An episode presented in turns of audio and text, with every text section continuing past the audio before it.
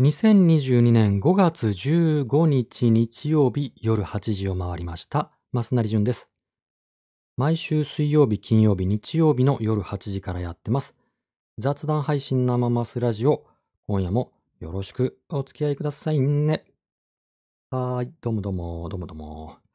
えー、はい。どうも、5月15日ですよね。あの、若干僕、喉が、すでにね、すでになんか喉が枯れてますけども、今日はね、お昼に、はるかかなたさんという方のスペースにお邪魔してました。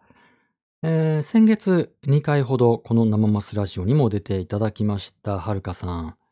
えー今日さ、昼にツイッターつけたら、えースペースされてたんで、で、作業 BGM 代わりに今日聞いてたんですよ。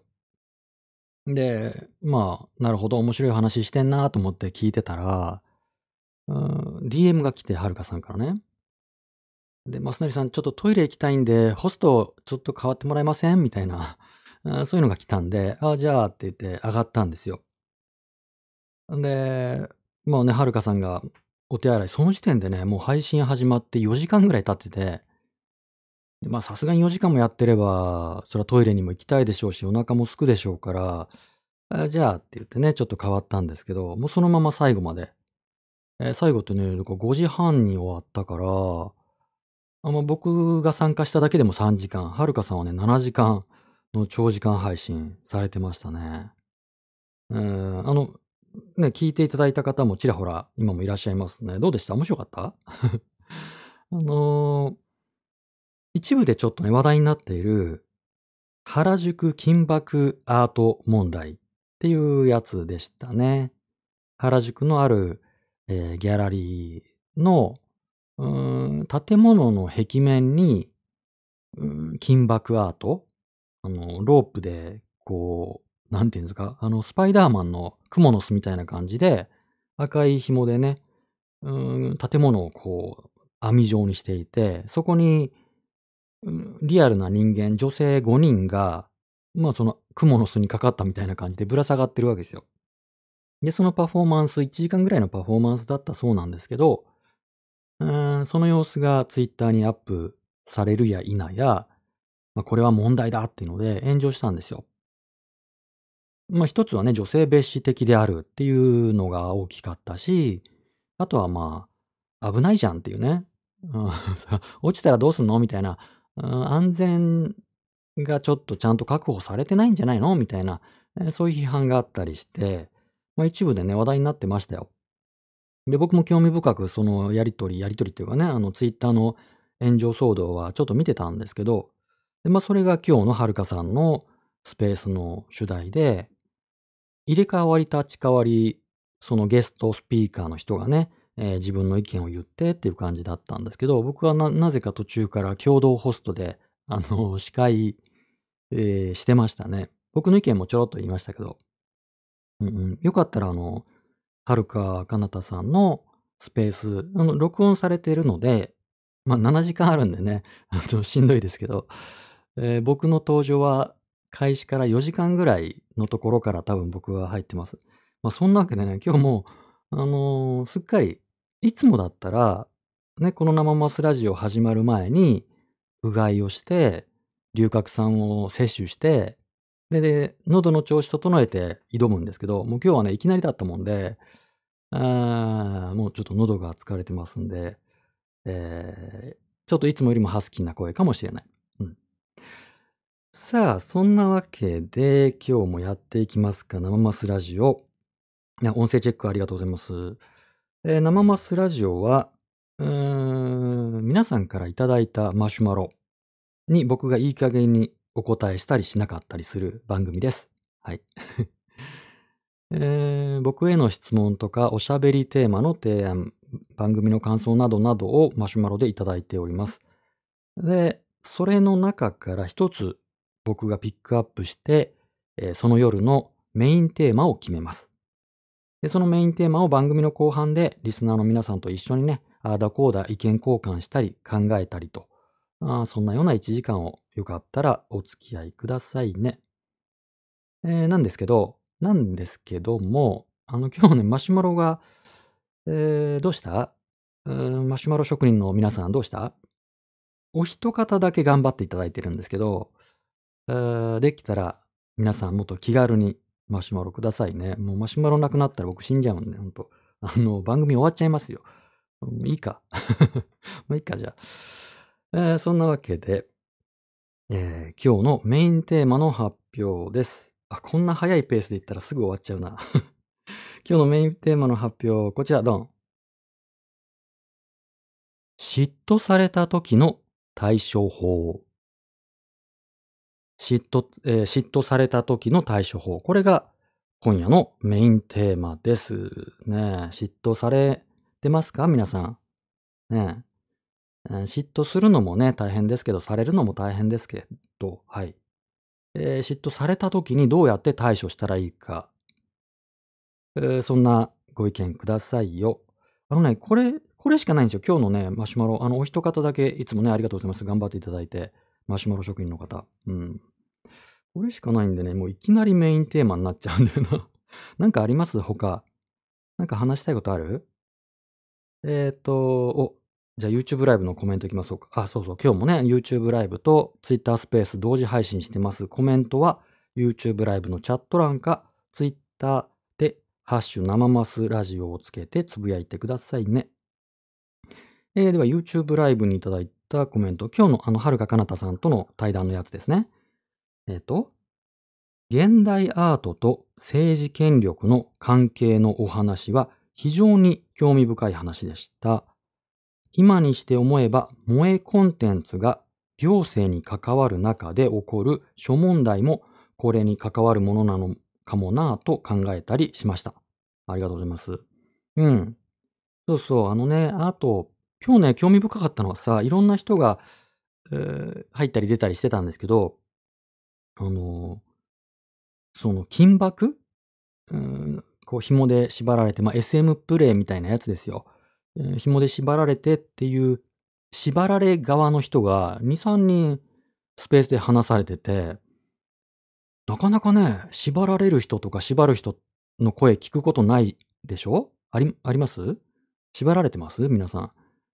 あんまり僕ね、身近に縛られてる人を知らないので、興味深かったですね。で、やっぱりさ、今回のね、まあ、その、みんな聞いて、あの、はるかかなたさんのスペース7時間のアーカイブ残ってるから聞いてほしいんだけど、あのー一つはさ、もうちょっとこの話でちょっと引っ張ろう、頑張ろう。あの、一つはさ、あの、金箔っていう業界があるわけですよね。縛ったり縛られたりっていう金箔業界があるわけですよ。金箔界隈が。で、えー今度は、まあ、それを批判している、まあ、女性蔑視だとかって批判しているのはフェミニスト界隈だったりするわけですよね。で、はるかかなたさんは、うーん、何ですかね、表現の自由界隈なんですかね。よくわかんないんですけども。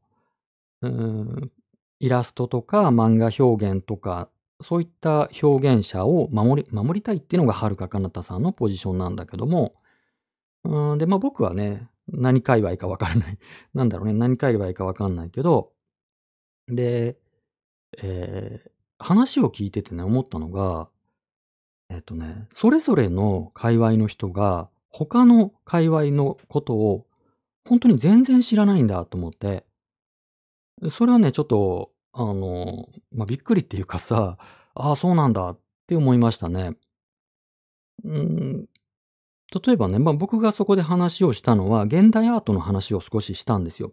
あの、僕、現代アート好きなもんで、えーまあ、今回の金箔アートがね、どういう、なんだろうね、現代アートの文脈の中ではどういう作品であるかっていうのを僕の目線でね、うん、例えば、まあ、クリストクロードのコンポアートがあって、赤瀬川源平さんの宇宙の缶詰があって、その前には、うん、まあ、マルセル・デュシャンが当然いるよねっていう、そこの文脈があるわけじゃないですか。っていう話をしたんですけど、で、あとは、あの、金箔、日本の金箔で現代アートといえば、あの、荒木信義さん、荒木も、まあ、海外、世界的に見れば金箔写真の人ですから、荒木ね。えーっていう話をしたんですけど、その、金箔の当事者の人。当事者？縛られる人ね。は、荒木のことご存知なかったんですよ。で、えっと、ま、はるかさんとかそういう、まあ、アニメとかね、イラスト表現が好きな人は、あの、現代アートのことを、あ、全然知らないんだと思って、あの、それはね、もったいないなと思ったんですよ。あの、やっぱりちょっと隣の業界じゃないですか。金箔アートと金箔アート写真の業界って近いし、うん、あと現代アートとももちろん近いのに、そっちを知らないとか、アニメとか萌えの人は、ああ、その現代アートを知らないとか。で、まあ、僕は現代アート好きだけど、アニメとかイラスト、それから金箔のことは全然知らないわけですよ。だからね、そういう意味で、今日のはるかさんのスペースはすごく価値があったなと思って。こう、異なる立場の人がね、自分のところから見えてる景色を喋るっていうことは、いいですよね。なかなか縄しあの、縛られる人、縛る人の意見とか、うーん、アニメとかね、もう映画好きな人とかの意見、ま、僕はなかなか聞く機会がないし、うん、良かったですよね。で、まあ、その僕が言ったのはね、その現代アートと政治権力の関係っていうのは、一つ見とかなきゃいけないよねと。うん、その表現の自由って言った時に何からの自由かって言えば、うん、原則論っていうかね、原理的に言えば、権力に対して、まあ、抵抗する抵抗権っていうのが表現の自由の元々だと僕は理解してるんですけど、なんだけども、今の特に現代アート界隈、まあ、萌えとかもそうかもしんないな。萌えとかね、現代アートの界隈っていうのは、その、権力に利用されちゃうんですよね、ある種のプロパガンダとして。うん。やっぱりその補助金とかね、助成金をもらわないとやっていけないとか、それから、ええ、その行政からもらう仕事っていうのがでかいから、まあ、名前が売れるとか、まあ、結構いいギャラもらえるとかで、行政からもあの、もらう仕事っていうのが結構馬鹿んなんないでしょ？で、そういうのを受けてる間に、気が付いたら、まあ、権力の、まあ、プロパガンダの道具にされちゃってることってあるよねと。だから権力と対峙する、権力に抵抗するものが表現だったはずなのに、気が付いたら、もう権力の手先になっちゃってるっていうね。うん。だからまあ、去年ね、一部で話題になった VTuber 都城凛果さんの件がまさにそうですけど、ええ、千葉県松戸市、松戸警察署及び東松戸警察署の PR 動画に VTuber が出たって、それはその界隈の人にとっては、あ、ついにここまで来たかってなったかもしんないんだけど、ええ、でも、警察ってもう権力そのものじゃないですか。そこに、うーん、採用されてる時点で、なんだか僕はね、あの、違和感はあるっちゃあるんですよね。うん。まあ、あの、あと愛知トリエンナーレもそうですよね。愛知トリエンナーレで、あの、ま、表現の不自由展だなんだってすごく話題になってね、津田大介さんとか大変な目に、え、遭われましたけど、で、僕も行きましたけどね、愛知。ええ、行きましたけど、でもあれって、日本博っていうプロジェクトから、ええ、ま、1000万近い700何十万の補助金を受けてるんですよね。あの、助成金を。で、日本博って何かって言ったら、海外に向けて、ま、日本がいかに素晴らしいかっていうことを PR する、つまりプロパガンダですよ。ええ、そのプロパガンダの金を受けて、で、表現の不自由とかって言ってることのこの矛盾っていうのもあるなと思って。うん、だからそうだな、表現の自由っていうものをもう一回表現に携わる人、またはそれを享受する一般の我々は、表現の自由って何なんだっていうことをもう一回考えないと、うん、気が付いたら自分たちが一生懸命守っている表現者や表現物が、一般の人たちを苦しめる、その何かプロパガンダの道具にされてる、もう現時点でされまくってるので、ええ、表現ってなんだ、表現の自由ってなんだっていうことをね、考えた方がいいんじゃないかなっていうね、考える機会もっと増やした方がいいんじゃないかなっていうのを感じましたね。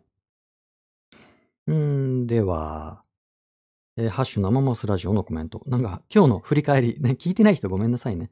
あの、何人何人かに聞いていただいてね。ええ、ハッシュ生マスラジオ。金箔アートに関して言えば、小学生が路上でそれを見ると、真似をしてひどえ人を縛り付けたりする可能性もあるかな。子供は何をするかわからないので。うんうん。ね、そんな心配されてましたよね。小学生、まあ、子供に対する影響があるんじゃないかってことですよね。えーまあ、今回のね、金箔アート、原宿金箔アートは、えー道から見えるところ、道に面したギャラリーの壁に人をね、あの縛って貼り付けてっていうことだったので、それを見た子供が真似をしてね、うん。まあ、事故に遭ったらどうすんだっていう心配は当然あるでしょうね。うん、すぐ近くに小学校ありますからね、あそこ。うん、それは確かにあるかもしれない。うん。まあ、どこまで心配するかですけどね。うん。まあ、親心としては、当然そういう心配もされるでしょうね。えー子供が真似したらどうすんだっていうね。うん、それはそうだ。それはもう、今回の金箔アートに限らず、うんいろんなものが真似したら危ないってことはありますからね。まその時に、えー近くにいる大人がどういうふうに説明するかですよね。あの映画の R 指定とかも、ね、PG12 とかはさ、大人と一緒にじゃないと見ちゃいけませんよっていうのがあるじゃないですか。うん。子供だけだといけないけど、まあ大人が横にいてね、これはこういうことなんだよと、こういう表現なんだよとか、えーまあフィクションの中のことなんだよとかっていうことをね、隣で言えばいいけども、一人で子供だけで見ちゃうと悪影響もあるよねってことがあるので、だから世の中にどんな表現があっても、まあいいっていうかね、ダメっていう、言っちゃダメっていうことですけど、そこに適切にね、大人が何かコメントをする、子供に対してね、こうだ、ああだって言うとか、それからたくさんのいろんな表現を見せるっていうことで、まあ薄めるっていうかな、世の中にはいろんなものがあるよと。その、小学生にさ、毎日毎日金箔アートばっかり見せ続けたら、それはすっごい影響を受けるじゃないですか、金箔アートに。でも、金箔アートもあれば、何もあればっていろんなものを見せていけば、うん、その人間の、なんだろうな、本質的な部分でのさ、健全さってあると思うんですよね。自分で選ぶっていうか。じゃなかったらさ、その、今の僕の世代でもそうだし、僕よりもっと上の世代ってのは、かなり良くない表現にいっぱい触れてるわけじゃないですか、子供時代に。じゃあすっごい犯罪率がね、高いかって言ったらさ、まあ高いんだけどさ、あの、今の若い、今の少年犯、少年に比べたらね、僕の世代の犯罪率で高かったんだけど、うん、でも、いろんな表現に触れたけども、うん、何かそこで直接的な影響を受ける人っていうのは、ごくわずかっていうかね、むしろ表現っていうのは人間にそんなに影響を与えないんだなっていうふうに僕は見てますけどね。うん。そうね。あの、今日のね、その金箔アートのことは非常に興味深かったですね。うん。最後に、最後に僕もちょっと言ったんですけど、その人間の俗なる部分、ね、聖、聖なるっていうのと俗ってあるでしょ？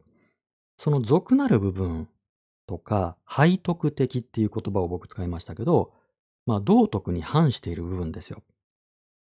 ね。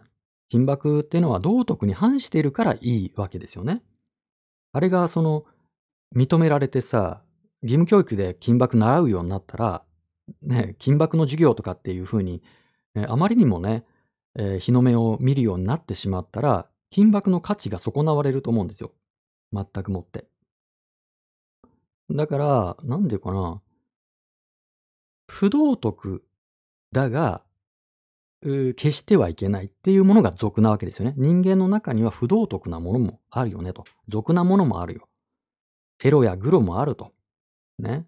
その、口に出しては言えない欲望っていうのは人間の中にあるわけじゃないですか。それを全部聖なるものに漂白してしまうのは、やっぱよろしくない。あの、よろしくない結果が出てきますよね。あの抑圧すると。むしろそのフィクションによって、その自分の内側にある暴力性とか、まあ性的な逸脱性みたいなものをフィクションによって解放するっていうことが、まあエンターテインメントとかね、表現には、えーそういった役割もあるのかなと思うので、うん。そういう意味で金箔っていうのはね、面白い。だから、金箔が路上に出てしまったことは、僕は金箔の本質性を損なうのではないかなっていうふうにちょっと見ましたね。あの、この件わかんない人にとってはごめんなさい。全然わかんない話してますよね。すいません。そんな話が今日昼にあったっていう話です。えー、次。えー、ハッシュ生マスラジオ。えー、今日の昼のスペース、面白く聞いてました。ありがとうございます。増成さんは普段、ラジオ DJ 形式か対話形式がメインですが、ファシリテーターとして場を回すスタイルもすごく聞きやすかったです。えー、生マスラジオでも時には今日のような形式を取り入れる予定はありますでしょうか？はい。ね、今日ね、あの、はるかかなたさんが、まあ、まあ、はるかさんの独特のスタイルですよね。長時間にわたってさ、いろんな人をマイクを渡して、で、こう適切にね、コメントしたりとか、えー論点を整理したりなんてね、もうあれはね、もうはるかさんに任せます。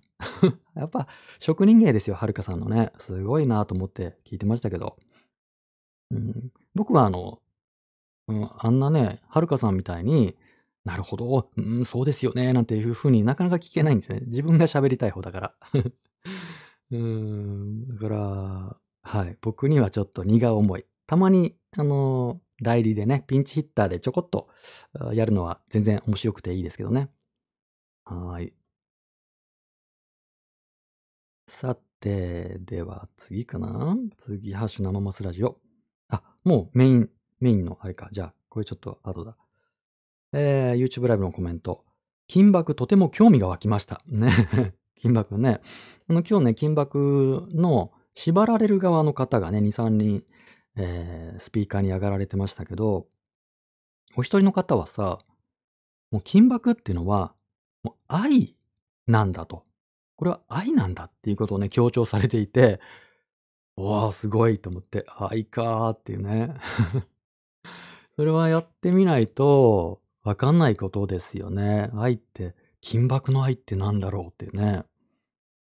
で、あとの、縄酔いっていう言葉も使われてましたね。縄酔い。あの、金箔ね、縛られて、縄で縛られることで、酔っちゃうんですって。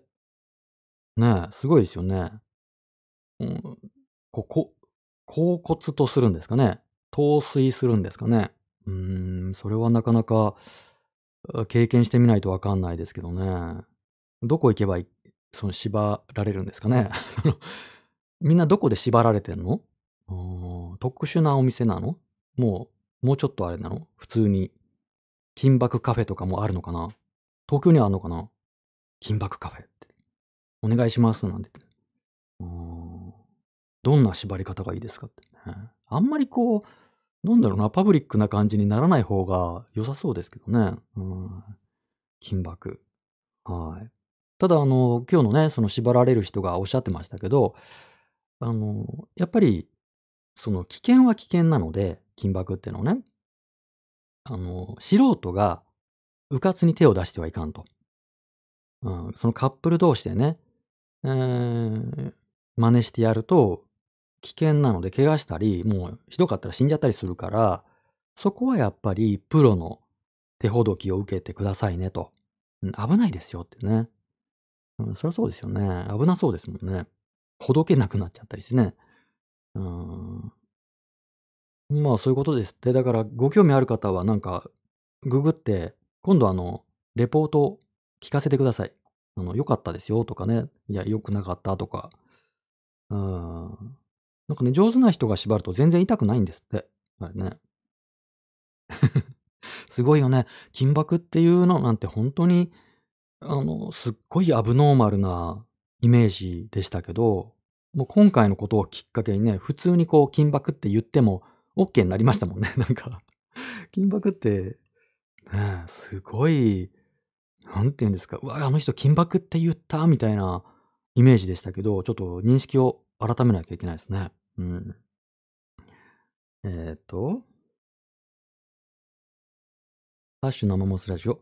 え人間は、お、お表裏、善悪、両面合わせ持つと自分は考えております。単純ではない、複雑なんですよね。ただ、だからこそ、人間とは面白いのだと存じますよ。うんうんうん。そうですよね。いろんな面ありますからね。うーん。だから、だから聖なる部分もあるし、俗なる部分もあるわけですよね。それを否定してもしょうがないですから。うん、強い自分もいれば弱い自分もいれば、正しい自分や、または何かこうずるい自分がいてっていう、それがまあ人間ですわな。はい。えっ、と、YouTube ライブのコメント。えー締めで、まあ、今日のね、配信、はるかさんのし、うん配信の締め。締めで増成さんが話されていた、えー相手は自分を殺してしまえるけど、殺さない信頼関係で成り立ってる。といういった話、えーがすごくいいなと思いました。うんうん。そんな話しましたね。その、うん、金箔っていうのは、まあまあ金箔に限らないですよね。SM とかってそういうことですよね。もうやろうと思ったら殺せちゃうわけですからね。でも殺さないみたいなね。でも死を感じるっていう。うん、死を感じることによって、まあ、生を実感するというね。それがまあ疑似的に死を感じる。そしてそこからの生っていうのが金箔とか SM の良さなのかなっていうふうに想像しますけどね。うん、よく、ちょっとわかんないですけどね。詳しい方いらっしゃいますか？うん。いやいや、いろんな業界がありますね。ほんとね。あの、ほんと興味ある方、はるかかなたさんの、え、ツイッターで録音が残ってますんで、約7時間。約、すよくやるよね、7時間とかね。すごいよね。えー、なかなか興味深いお話でしたよ。さてさて、では、今日のメインテーマに行きますか。はい。では、今日のメインテーマにつながるマシュマロのご紹介、ドン。はい、今日はね、嫉妬された時の対処法がメインテーマね。ドン。はい。嫉妬を和らげる方法ってありますか？ある男性をめぐって、ある女性から嫉妬されていて、恨まれているみたいで怖いです。あらま。それからもう一つ、次のマシュマロ。多分同じ方ですね。マシュマロ職人の方。他の、え他のフォロワーさんと仲良くすると、嫉妬するフォロワーさんがいます。どうしたらよいのでしょうか？どちらも大切なフォロワーさんです。というわけで、今日のメインテーマね、これ、嫉妬された時の対処法。皆さんのご意見聞かせてください。ねえ、嫉妬されちゃう。うん。もう最近嫉妬もされなくなっちゃったな。ねえ、嫉妬。嫉妬するのもしんどいけども、されるのもしんどいですよね。えー、嫉妬されたとき、あなたならどうしますか？どうやって対処するか。まあ、いろんなパターンありますけどね、嫉妬するっていうのは、えー自分のことを好きな人が、自分が誰かのことを気にかけていることを気にして嫉妬する。ちょっとうまく言えないな。っていうパターンと、お自分が仲良くしている相手を好きな人が嫉妬して自分にその刃を向けてくるっていうパターンもありますよね。この方の場合はどっち？両方？いや違うな。自分が、えー仲良くしている人を好きな別な人が嫉妬して自分のことを、このマシュマロ主さんにこう恨んでいる恨んでる感じがするから怖いってことですよね。まあ、いろんなパターンあるあると思います。嫉妬。うん。嫉妬されたらどうしますか？ご意見聞かせてくださいね。えー、じゃあもう早速、えー、ツイッターハッシュ生マスラジオにいただいております。うーんと、こちら。え嫉妬された時の対処法。嫉妬してきた相手に極力関わらない。うん。嫉妬する人の精神状態は基本、攻撃、排他の精神のため、えーたしなめようとしても、たしえー弁解しても余計に、えー逆上するだけですから。うん。極力するし、どうしても関わる場合は、最小限の会話でいいと存じます。下手に出ると痛い目に遭う。うーん、なるほど。もう関わんない方がいいんじゃないかっていうね。そりゃそうだ。ああ、君子危うきに近、あ、なだめるだよね、さっきのね。ごめんなさい。たしなめるって言うんだったね。えー、そうだよね。でも自分がさ、普通に仲良くしているだけなのに、えーその相手をね、うん、好きな人が嫉妬して自分に刃を向けたときに、難しいよね。その攻撃してくる人と関わらないってできるけど、その攻撃してきたことによって自分の人間関係、まあ諦めなきゃいけないってことになりますもんね。うん、とばっちりですよね。うん、なんで自分がその人から離れなければいけないのかってなっちゃいますからね。だから自分が嫉妬、うん、その嫉妬されてこう攻撃されるのを、まあ、我慢するってことになりますかね。そしたら。うん、嫉妬されても無視する。うん、スルーしていく。で、うん、引き続き、その自分と仲いい人とは仲良くし続ける。うん、それはそれで辛いですね。うん、なるほどね。次、えっ、と、嫉妬された時の対処法。映画、アマデウスを思い出しますね。私が一つ言えることがあるとすれば、嫉妬してしまう人間の心境を理解しようとすることだと思います。ほうほうほう。え管理が難しい感情ではあるので、えー甘く捉えるととても危ない目に遭うこともあります。油断禁物という感じですかね。うーん。嫉妬してしまう人間の心境ってどうなんでしょうね。嫉妬してしまう人間の心境。うん、なんで嫉妬するか。えーまあ一つは所有欲、独占欲っていうのかな。独占欲なんですかね。うんそうだよね。この人は私だけのものみたいなことだもんね。うん、すっごい執着心だよね。うん、理解したとこでどうすんだろうね。でも、どうしたら、どうしたらいいんだろうね。なるほど、じゃあ独占欲だな。この人の場合は嫉妬、えー独占欲だなって理解したときに、どうしたらいいんだろうね。嫉妬って厄介だね、ほんと。うーん。うん話し合いしてもね、通用しないもんね。うん、で、これ嫉妬からさ、嫌がらせに発展して、そのストーカーとかさ、まあ悪質な嫌がらせっていうことにも、まあ時にはなったりするから、うーん、難しいよね。降って湧いた災難だね。なるほど。えーハッシュ生モスラジオ。えー嫉妬された時の対処法。嫉妬心は最も人間関係を破壊しかねない不穏当な感情。自分はとにかく、自分を卑下し、存在感を消すことに努めてしまいます。対処療法なので根本解決にはつながりませんが。うーん、なるほど。うーん自分を卑下し、存在感を消す。だから、まあ、さっきのね、関わらないっていうことと一緒ですかね。まあ、だから相当やばいってことですよね。嫉妬されるっていうのは、もう、もう相当恨まれたらね、うん、怖いことになりかねないっていうことですもんね。だから怖いことになる前に、うん、まあ、関わらない。自分が身を引くってことか。うん、みんななんかすごい、あれだね、消極的だね。もうガチでバトルするみたいな感じじゃないんだね。あの、なるほどね。まあ、君子危うきに近寄らずだよね。でもそんな感じがしますね。うん。つまりその横暴な人？嫉妬してさ、他人にこう、恨み、恨んで攻撃してくる人が得をする社会だよね、それって。なんか、そんな気がするね。えー、次、ハッシュ生マスラジオ。フォフォロワーさん同士のトラブルは難しいですね。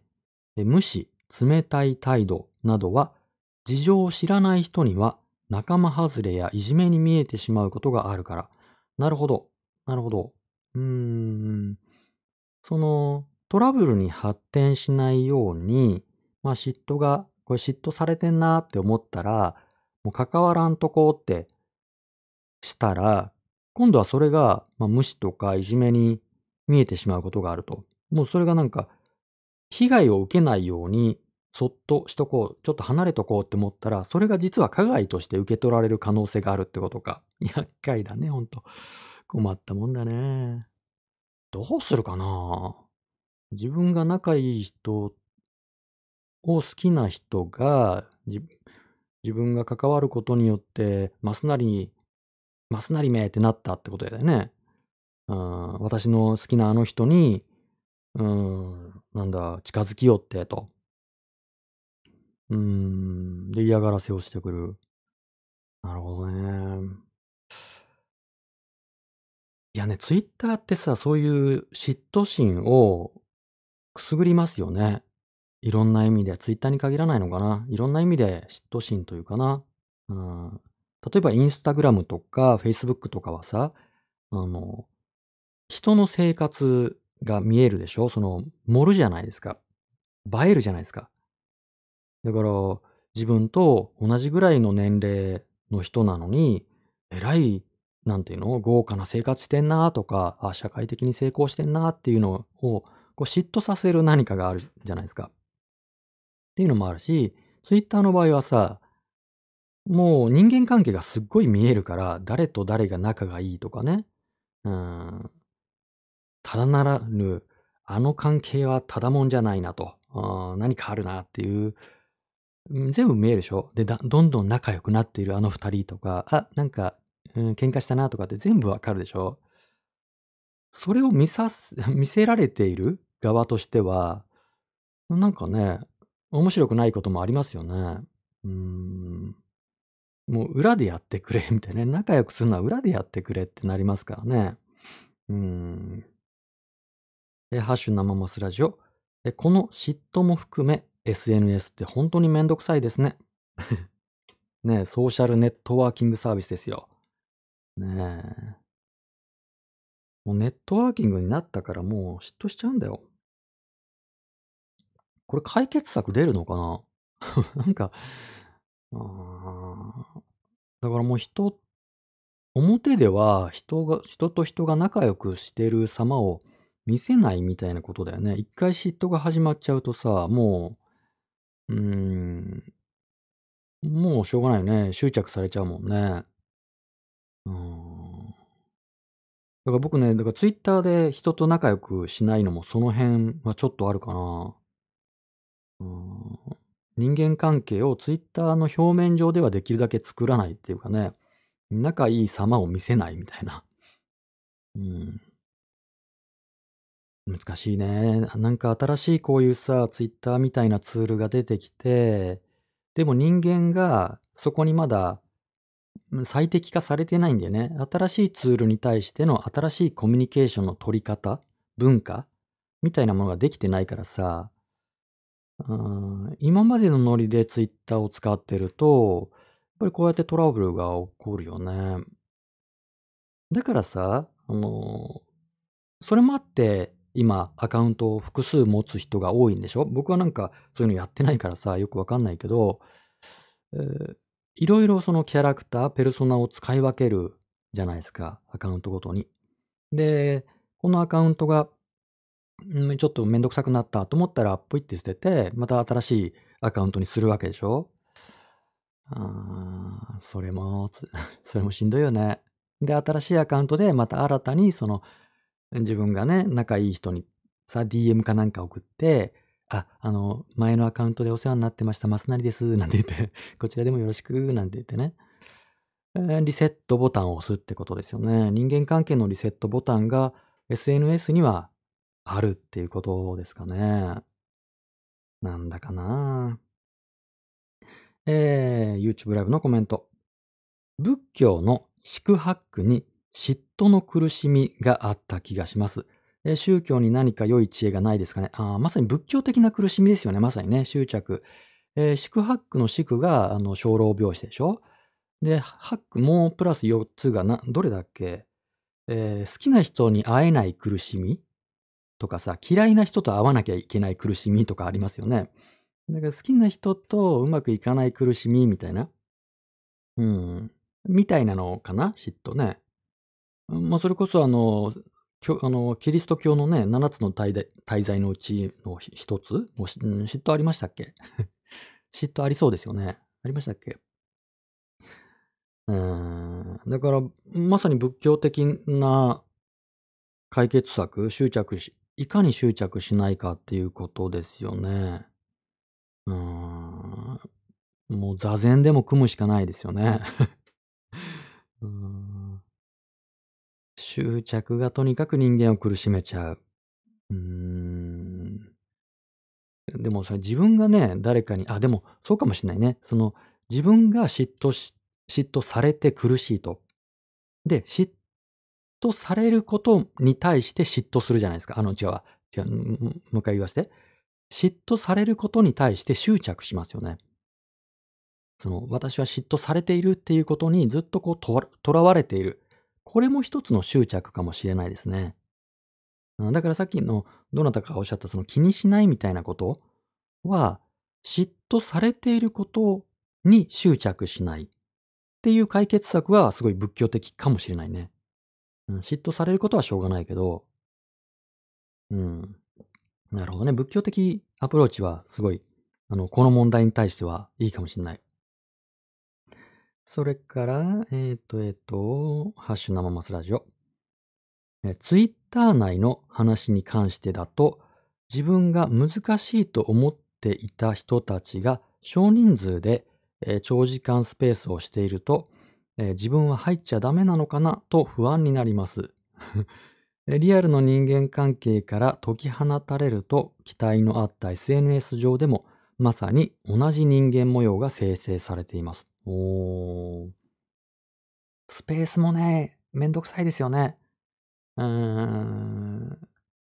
そうね、ここに入っていいのかなっていうのを、だから僕もね、最近こっそり聞くことありますよ、人のスペース。入っていいのかな、どうかなって思う時に、あのスペースってさ、ログアウトしたブラウザーからでも聞けるから、だから、こっそり聞きたい時はね、そうやってログアウトしたブラウザーから聞いてますね。うん、なんか自分がいることでなんか空気乱しちゃうかなとかさ、うーん、「増成さんも喋ってよ」とかって言われるのもめんどくせえなとか 色々あってさ、スペースもね、結構厄介ですよね。うん。結局ね、人間が使うもんですからね。ええ、リアル社会と同じようなことが起こっちゃうってことなんでしょうね。うん、困ったもんですけど。えっと、ツイッターハッシュ生マスラジオ。仲いい人からの嫉妬なら、嫉妬の理由を紙に書いてもらうのもいいかも。お、可視化すると、うん、あ、これが嫉妬の原因なのかと理解できますし。うん。嫉妬の原因をお互いに理解するだけでも即解決にはならないですが、気分的、精神的には多少マシになるかも。ああ、いいですね。僕その解決策は、あの、好みですね。あの、よくわかんない時は、直接聞いてみるっていうね。うん。いいですよね。なるほどね。それ好きですね。なんでなんで意地悪してんの？うん、なんか、意地悪しないでくれる？って、なんで意地悪してんの？ってね、聞いちゃうっていうね。うん、そうすると案外ね、そこで結局さ、今のこのパターンだと、同じ人に対して好意を持ってるわけだから、まあ、言ったらこう、ファン同士みたいなもんじゃないですか？推しが一緒みたいな。だからもしかしたらすごい仲良くなれるかもしれないよね。好きなもの一緒なんだもん。うん。話してみるっていうのはね、正面突破でいいですね。なるほどなるほど。えっとええ、嫉妬されていると感じたことがあまりないような、点点点。ある意味、幸運な人生ですが、明らかに嫉妬されていて、やんわり嫌がらせを受けていると感じた経験が一度だけあります。うん。ええ、あまり、え、嫌でもなかったので、あえて近づき、自分の弱みを見せることによって、少しずつ沈下していったように感じました。嫉妬って自分だけ恵まれていないとかっていう、うん、勘違いが原因かなって気がするのと、嫉妬しやすい体質癖みたいなのがあるのかななんて思います。うーん、なるほどなるほど。うーん。ああ、自分だけ恵まれてないか。あ、それすごい面白いな。ああ。なるほどね。その不遇感っていうのかな。自分が自分だけが、まあ、損してるっていうかな、正当な評価を受けてないっていう感じかな。うーん、っていうその鬱憤を持っているとなるほどね。あの人は私よりも、なんだろうな、頑張ってないのにとか、私の方が価値があるのにとか、で、なんであの人だけ、ええ、ま、いい目に遭ってるんだろう。うん、あの人から好かれてるんだろうみたいな。うーん。そうか、それそれすごい、なるほど、合点合点だな。ある種の権利意識なのかもしれないですね。自分には正当に評価される権利がある、資格がある。うん。って思っているのに、ええ、評価されない。ええ、認められない。好かれない。でもあの人は私から見て、ええ、そんな頑張ってないし、そんな好かれるような価値がない、資格がないのに恵まれてる。ずるいっていうね、ずるい罪ですね。うーん。それ、なるほど、嫉妬。だから、そういう嫉妬だったらさ、ほんとにあちこちで見かけますね。うーん。なるほどね。それってあの、難しい言葉で言うとさ、ええ、何でしたっけ、難しい言葉で忘れましたけど、あの、公正世界信念ってやつですよね。この世界は、あの、公正、あの、公に正しいと書くね、公正、まあ、フェアっていうかな、ええ、公正にできているんだと。この世界は公正な世界である。ね、公正世界、ええ、であるって信じている人が、うー、まあ、要は頑張れば報われるはずだっていう考えになるわけですよね。で、ええ、報われない人は頑張っていないっていう風にも取れるわけですよ。で、自分は頑張っていると。あ、の人に対して、そのね、私が好きなあの人に対して、私はこんなに頑張っていると。私は好かれる価値があると。この世界が公正なのであれば。でも、そのバランスが崩れているって思った時に、うん、なぜだっていうね。うん、頑張った人が報われるのではないのかと。うん、ずるいっていうね、嫉妬をこじらせちゃうって。なるほど、公正世界信念的に考えて、え、嫉妬するっていうのはありそうですね。うん、妬み、そねみ。なるほどなるほど。ええ、ね、ツイッターハッシュ生マスラジオ。え、自分は自分、他人は他人ってそれぞれが思えればいいと思います。不快に思うものは見なきゃいいのですよね。でも気になって見てしまうのでしょうね。うんうん。まあね。見ちゃうよね。その、嫉妬っていうことはさその、じゃあ、ね、その自分が好きな人がいると。ね、A さんとしましょう。自分は A さんのことが好きだと。で、途中から横から来た、その B さんが A さんと仲良くしていると。私が好きな A さんが B さん、後から来た B さん、私よりも、じゃあ価値がないと私には見える、B さんの方に構ってると。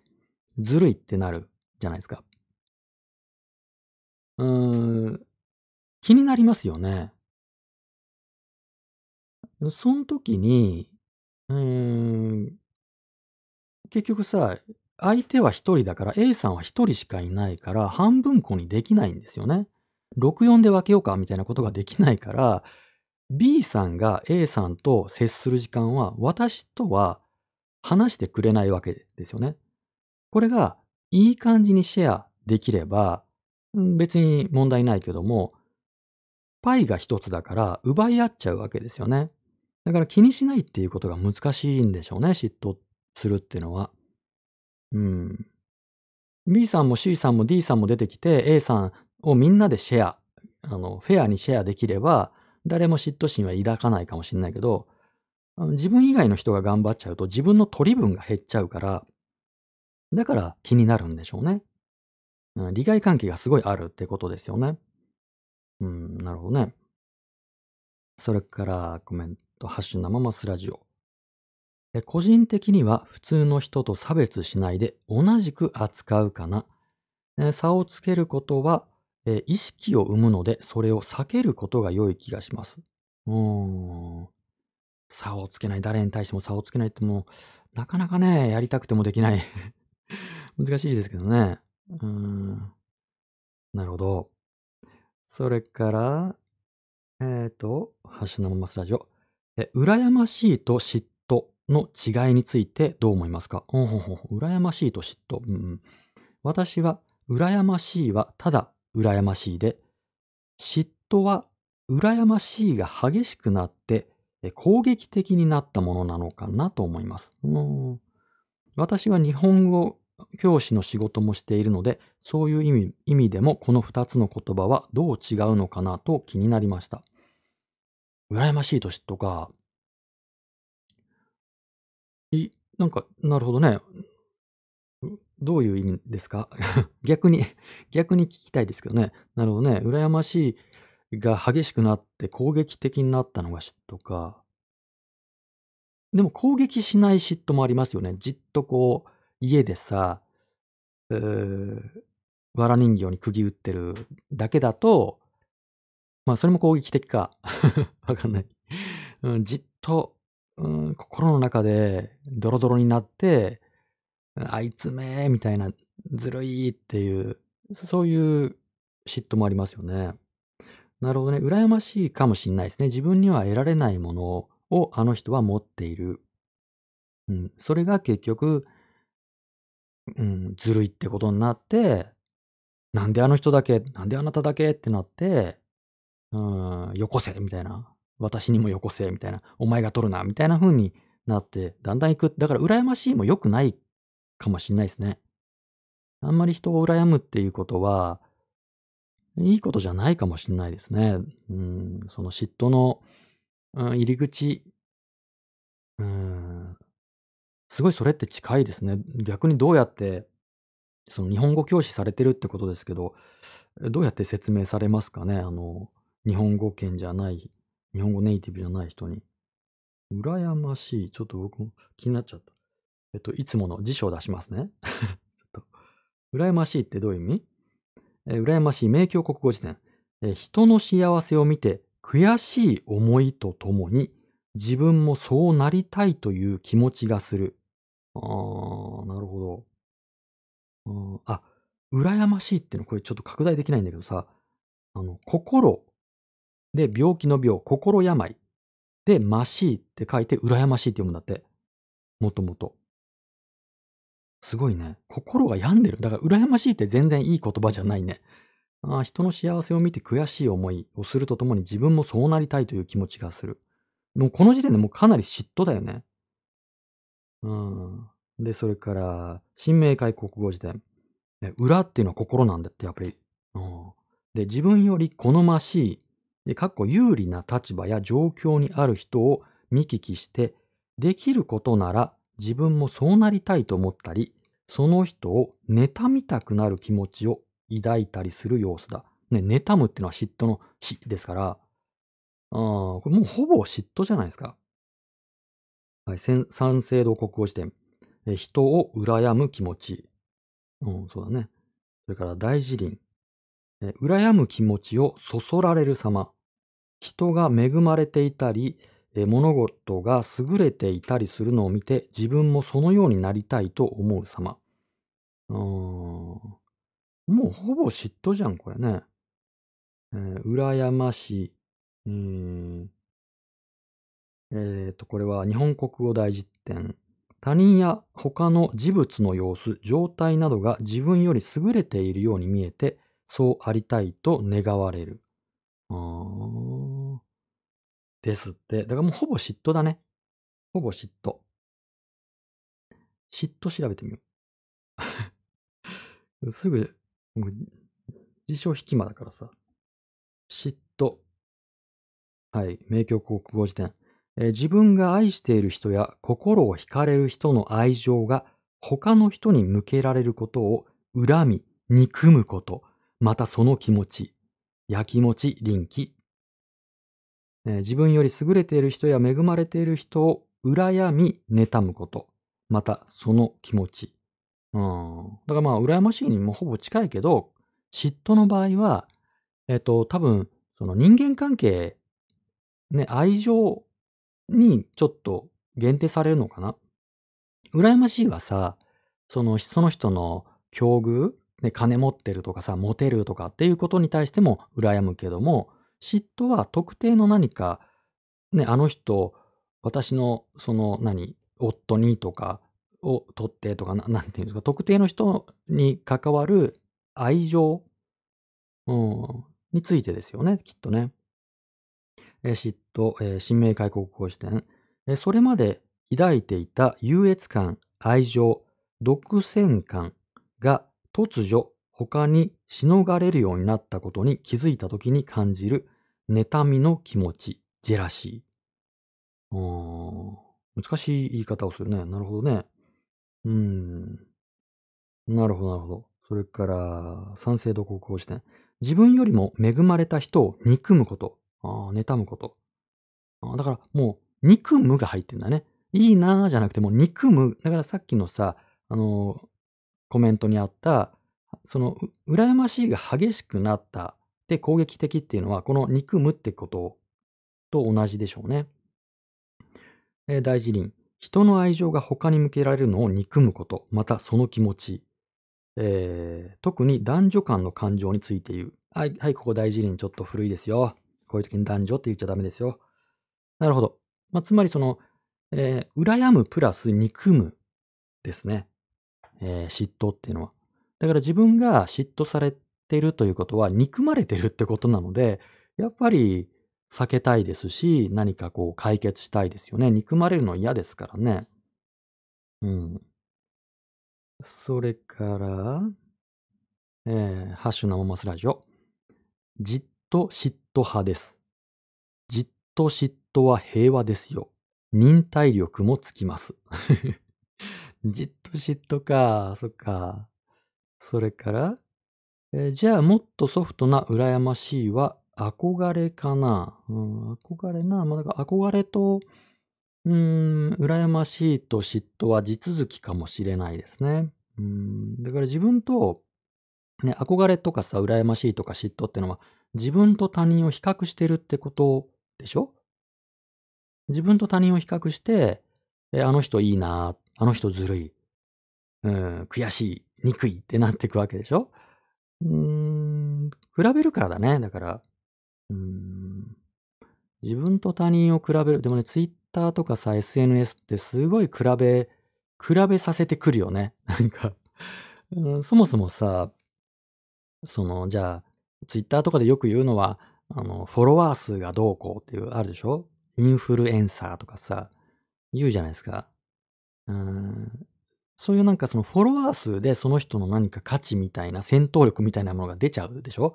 そんなの気にしなきゃいいんだけどさ、多くの人が気にして、はい、フォロワー数が何人になったとかさ、フォロワー数何人を目指しますみたいな、もうこう浅ましいことやるじゃないですか。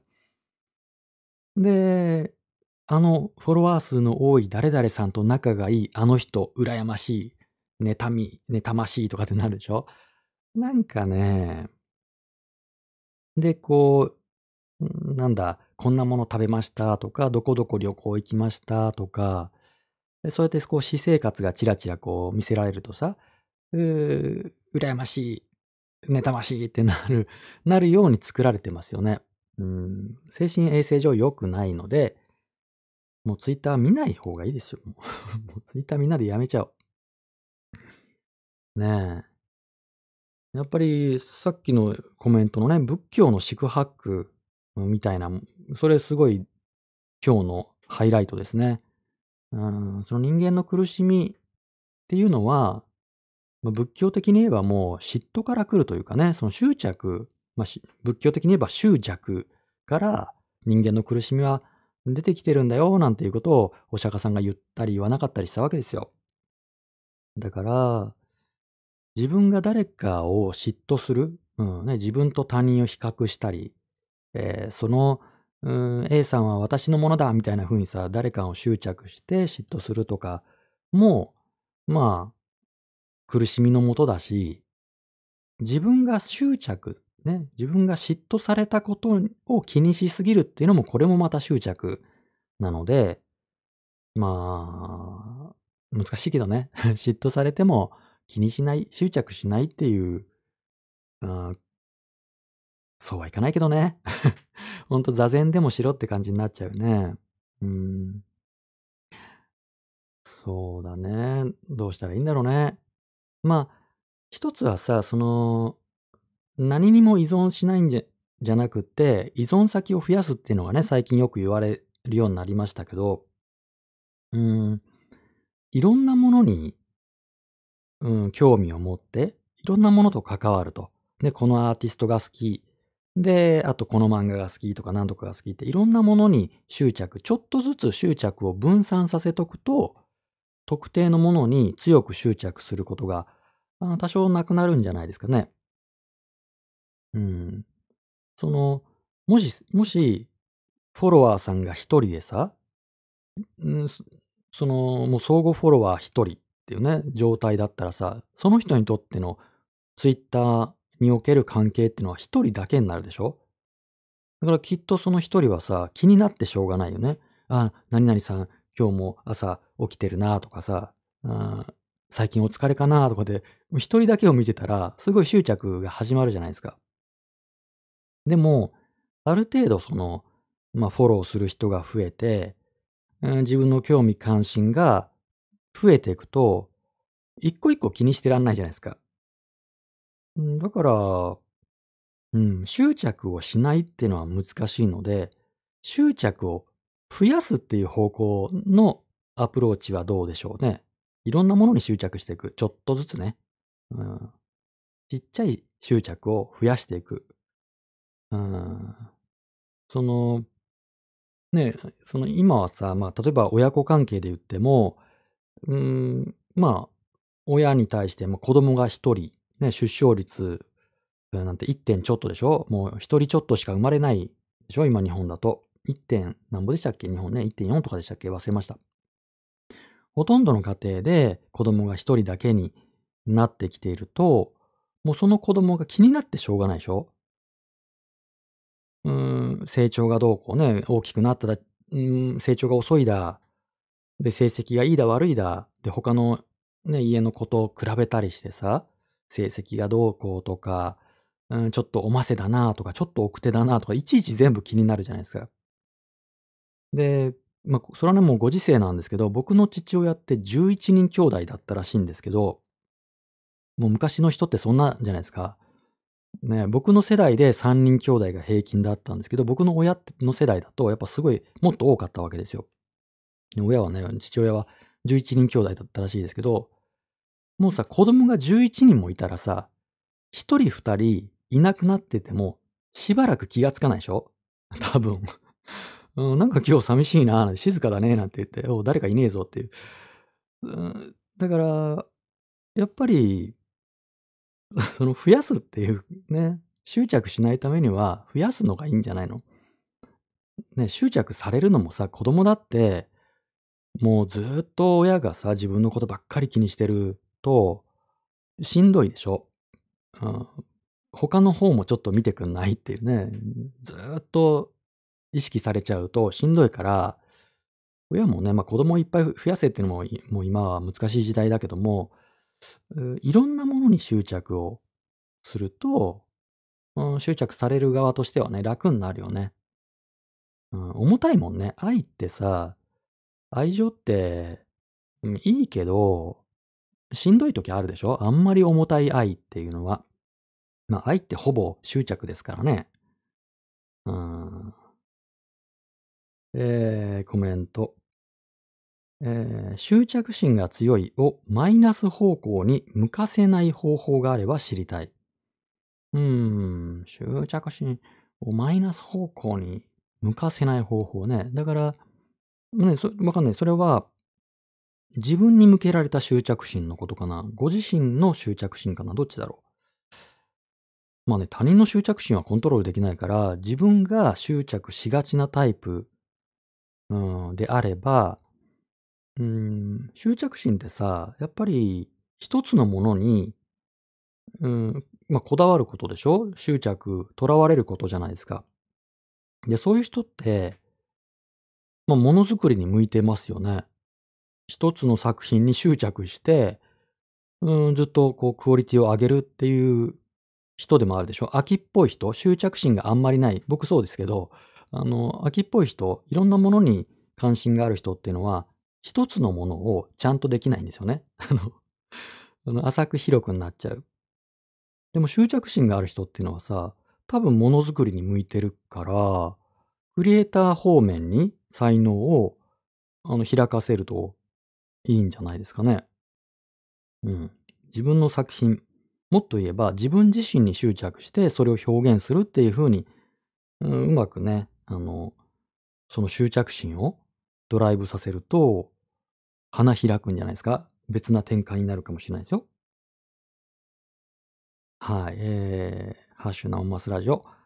えー小さい執着を増やしていくはとても良い考えだと思います。好きなもの、好きなものをたくさん持てばいいと思う。そうそうそう。好きなものね。好きなもの、好きな人をたくさん、うん持っている人は、あんまり執着しないかもしれないですね。いや、ものづくりしてますだって。あ、じゃあ向いていらっしゃると思う。うんうんうん。なるほど、なるほど。そんなとこですかね。そんなとこでしょうか。嫉妬された時の対処法。まあ、厄介ですよね、ほんと。うん、それこそさ、いろんな、日本各地の神社で、何でしたっけ？な、何系の神社でしたっけ？嫉妬されたやつをさ、切る、まあ、縁切り神社みたいなやつの一つですよね。嫉妬されたのを、こう、お祓いしてくれる神社とかもあるぐらい、昔からみんな悩んでたんですよね。嫉妬されるっていうことには。もう、お祈り、お祓い。うーん、まあ、とはまあね、仏教的なアプローチとか、それから執着を分散していくとか、まあ、いろんなことありますけども。うん。まあ、少なくとも自分はな、誰かにね、ひどい執着して、えー嫉妬して、憎んで、みたいなことがないようにしたいもんですね。お互い苦しいですからね。嫉妬される方も苦しいけど、誰かを嫉妬してる間って苦しいですからね。うんうん。そんなとこですかね。はい。えー、じゃあ、今夜はこんなところです。えっ、と、マシュマロ職人の皆さんにお伝えします。マシュマロ職人の人、えっ、と、よろしくお願いします。あの、我こそはという方、ぜひ、えーどんな、うん質問でも、どんなテーマ設定でもいいですよ。ね、僕がね、テーマ設定をすればいいんですけど、うん、お願いしますね。僕がするとさ、すぐ偏っちゃうから、うん、できればいろんな人の意見が聞きたいし、あの、一番大事なのってさ、問いを立てることだと思うんですよ。疑問を設定するっていうことが、もう何よりも大事。こういう、なんだろうね。何、何に大事なのかわかんないね。こう、まあ、大きく言えば社会を良くするために、うん、疑問を持つとか、なんでだろうとかっていうね、問いを立てる。うん、なぜこれは何々なんだろうとか、ね嫉妬された時にどうしたらいいんだろうみたいな、そうやって問いを立てるっていうことが社会を良くする、人を幸せにしたりとか、マシな社会を次の世代に渡すための本当に一番重要なポイントだと思います。今のままでいいじゃんみたいな感じで、えー現状に自分をね、あのフィットさせるっていうのではなくって、うんちょっとずつこう違和感を大事にしていく、疑問を持つ。で、それを他の人と意見交換する。みんな意見違いますから、意見交換して自分の中に視点を増やすっていうこと。うんこれが僕は、まあ、このね、あの、社会を良くする、うん遠回りだけども一番重要なことだと思ってこういう場を開いてます。だからよかったら、ちょっとしたことでもいいので、うん、疑問とか何か問いを立てて、マシュマロで投げてみてください。みんなで考えてみますので。はい。えっ、と、あ、えー YouTube ライブのコメントお疲れ様でした。マシュマロ久々に書いてみます。ぜひぜひマシュマロ送ってください。えー生マスラジオは毎週水曜日、金曜日、日曜日の夜8時から1時間ぐらいやっています。皆さんのマシュマロ待ってます。では、今夜はこの辺で。お付き合いいただきありがとうございました。おやすみなさい。